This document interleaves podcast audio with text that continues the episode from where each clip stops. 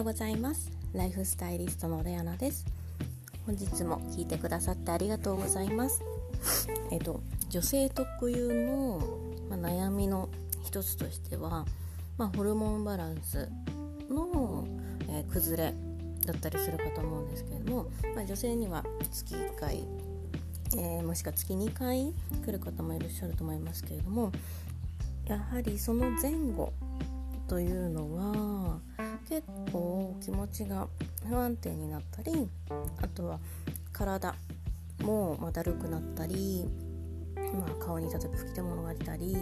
いろいろ症状としては人によって違いますけれども、まあ、そういうホルモンバランスの崩れを感じることがあると思うんですね。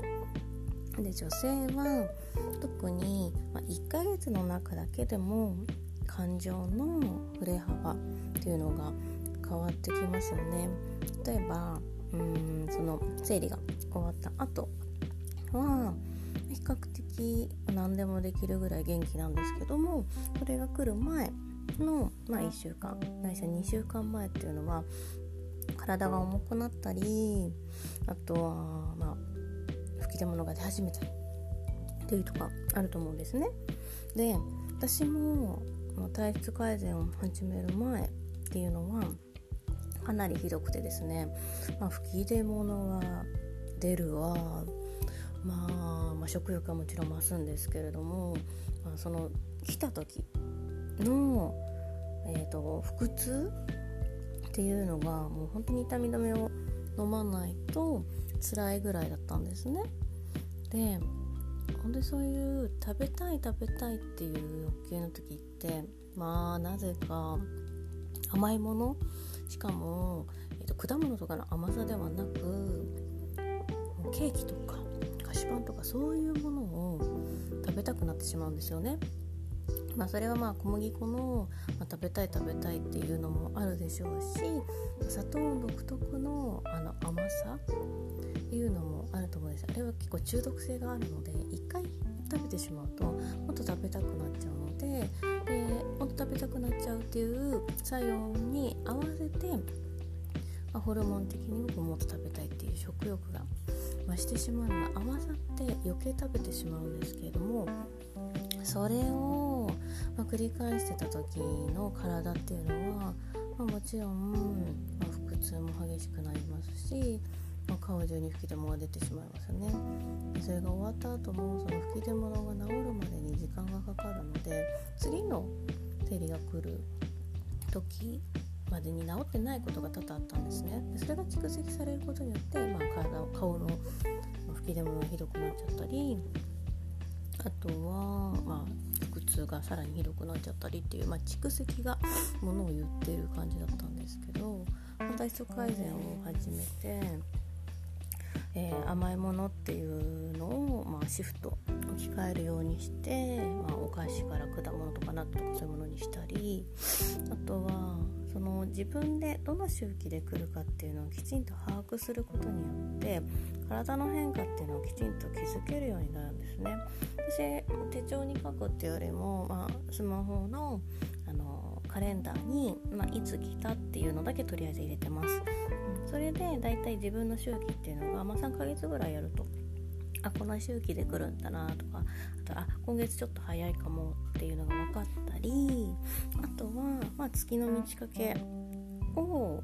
まあ、確認しながらあこの前後で来るのかなとか、まあ、月の満ち欠け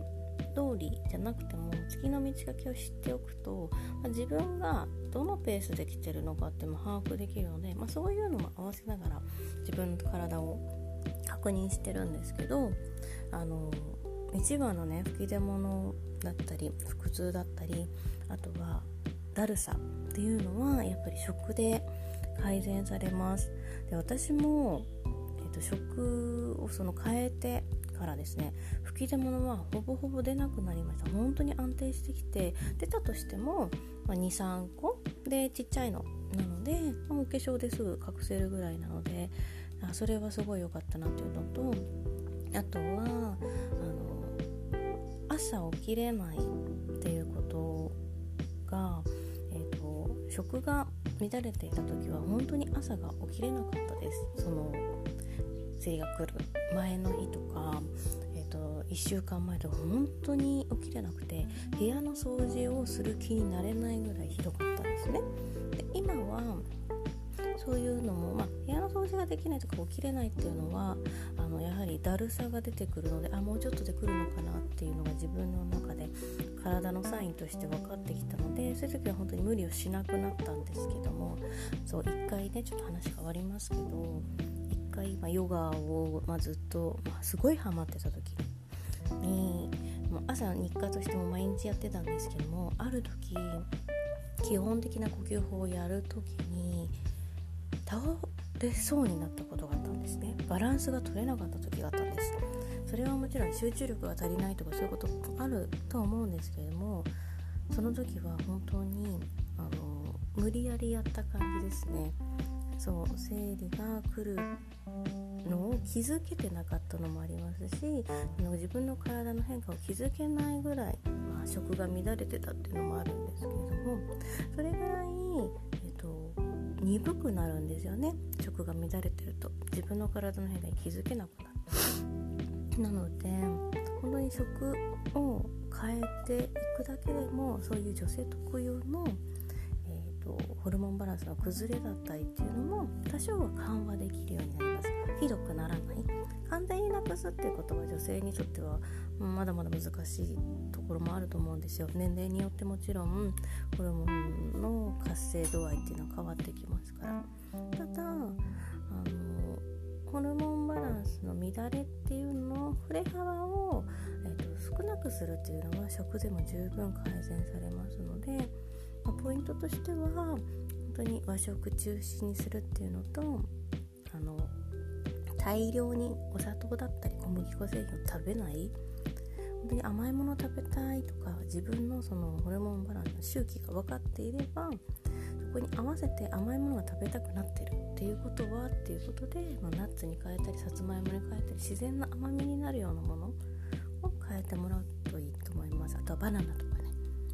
本当にあの食べたい食べたいだけの気持ちだけでパンだったりケーキだったりっていうものを食べちゃうと後々体へのダメージがものすごくくるのでかなり大きくくるのでそこの部分を気をつけながらあの過ごしていただくと自分の体女性としての自分の体っていうところでも付き合いやすいのかなと思います。でなかなかこういうのって悩んでてお薬で治そうとかっていう方もいらっしゃるんですけどお薬使うとやっぱりそれに頼らなくてはいけない体になっちゃうのでそうすると長くから使う体ですからやっぱりあのそれに頼らない。自分の力自分の自然治癒力だったり自分の体の機能をきちんと生かしてあげる生活ができたらいいかなと思いますので食事もちょっと見直したりして自分の体と付き合っていってみてください。